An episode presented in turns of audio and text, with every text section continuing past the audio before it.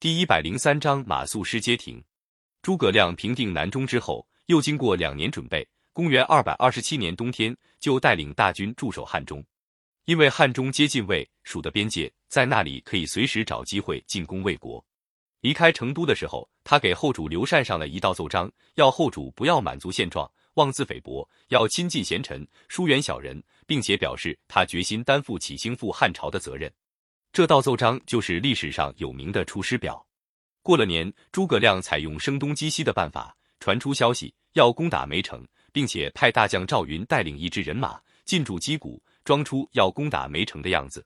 魏军得到情报，果然把主要兵力去守梅城。诸葛亮趁魏军不防备，亲自率领大军突然从西路扑向岐山。蜀军经过诸葛亮几年严格训练，阵容整齐，号令严明，士气十分旺盛。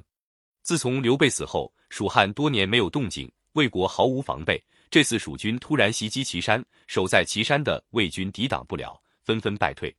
蜀军乘胜进军，岐山北面天水、南安、安定三个郡的守将都背叛魏国，派人向诸葛亮求降。那时候，魏文帝曹丕已经病死，魏国朝廷文武官员听到蜀汉大举进攻，都惊慌失措。刚刚即位的魏明帝曹睿比较镇静。立刻派张合带领五万人马赶到岐山去抵抗，还亲自到长安去督战。诸葛亮到了岐山，决定派出一支人马去占领街亭，作为据点。让谁来带领这支人马呢？当时他身边还有几个身经百战的老将，可是他都没有用，单单看中参军马谡。马谡这个人却是读了不少兵书，平时很喜欢谈论军事。诸葛亮找他商量起打仗的事来，他就谈个没完，也出过一些好主意。因此，诸葛亮很信任他。但是刘备在世的时候，却看出马谡不大踏实。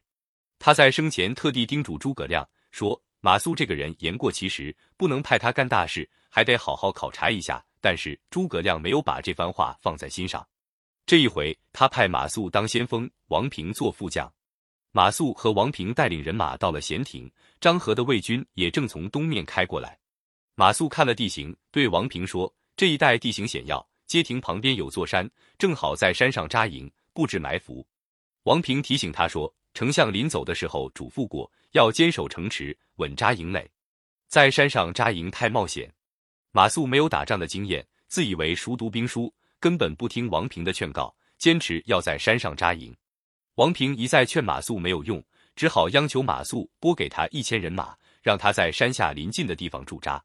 张合率领魏军赶到街亭。看到马谡放弃县城的城池不守，却把人马驻扎在山上，暗暗高兴，马上吩咐手下将士在山下筑好营垒，把马谡扎营的那座山围困起来。马谡几次命令兵士冲下山去，但是由于张合坚守住营垒，蜀军没法攻破，反而被魏军乱箭射死了不少人。魏军切断了山上的水源，蜀军在山上断了水，连饭都做不成，时间一长，自己先乱了起来。张合看准时机，发起总攻，蜀军兵士纷纷逃散，马谡要进也进不了，最后只好自己杀出重围，往西逃跑。王平带领一千人马稳守营盘，他得知马谡失败，就叫兵士拼命打鼓，装出进攻的样子。张合怀疑蜀军有埋伏，不敢逼近他们。王平整理好队伍，不慌不忙地向后撤退，不但一千人马一个也没损失，还收容了不少马谡手下的散兵。街亭失守，蜀军失去了重要的据点，又丧失了不少人马。诸葛亮为了避免遭受更大损失，决定把人马全部撤退到汉中。诸葛亮回到汉中，经过详细查问，知道街亭失守完全是由于马谡违反了他的作战部署。马谡也承认了他的过错。诸葛亮按照军法把马谡下了监狱，定了死罪。马谡自己知道免不了一死，在监狱里给诸葛亮写了封信，说。丞相平日待我像待自己的儿子一样，我也把丞相当做自己父亲。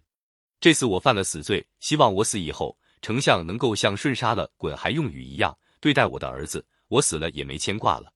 诸葛亮杀了马谡，想起他和马谡平时的情谊，心里十分难过，流下了眼泪。以后他真的把马谡的儿子照顾得很好。诸葛亮认为王平在街亭曾经劝阻过马谡，在退兵的时候又用计保全了人马。立了功，应该受奖励，就把王平提拔为参军，让他统帅五部兵马。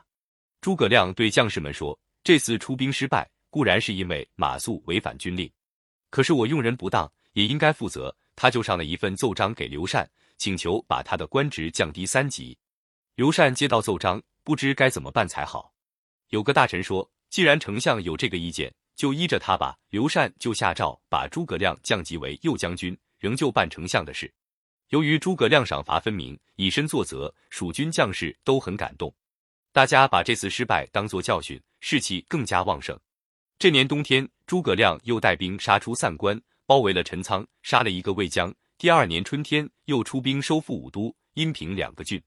后主刘禅认为诸葛亮立了功，下了一道诏书，恢复诸葛亮的丞相职位。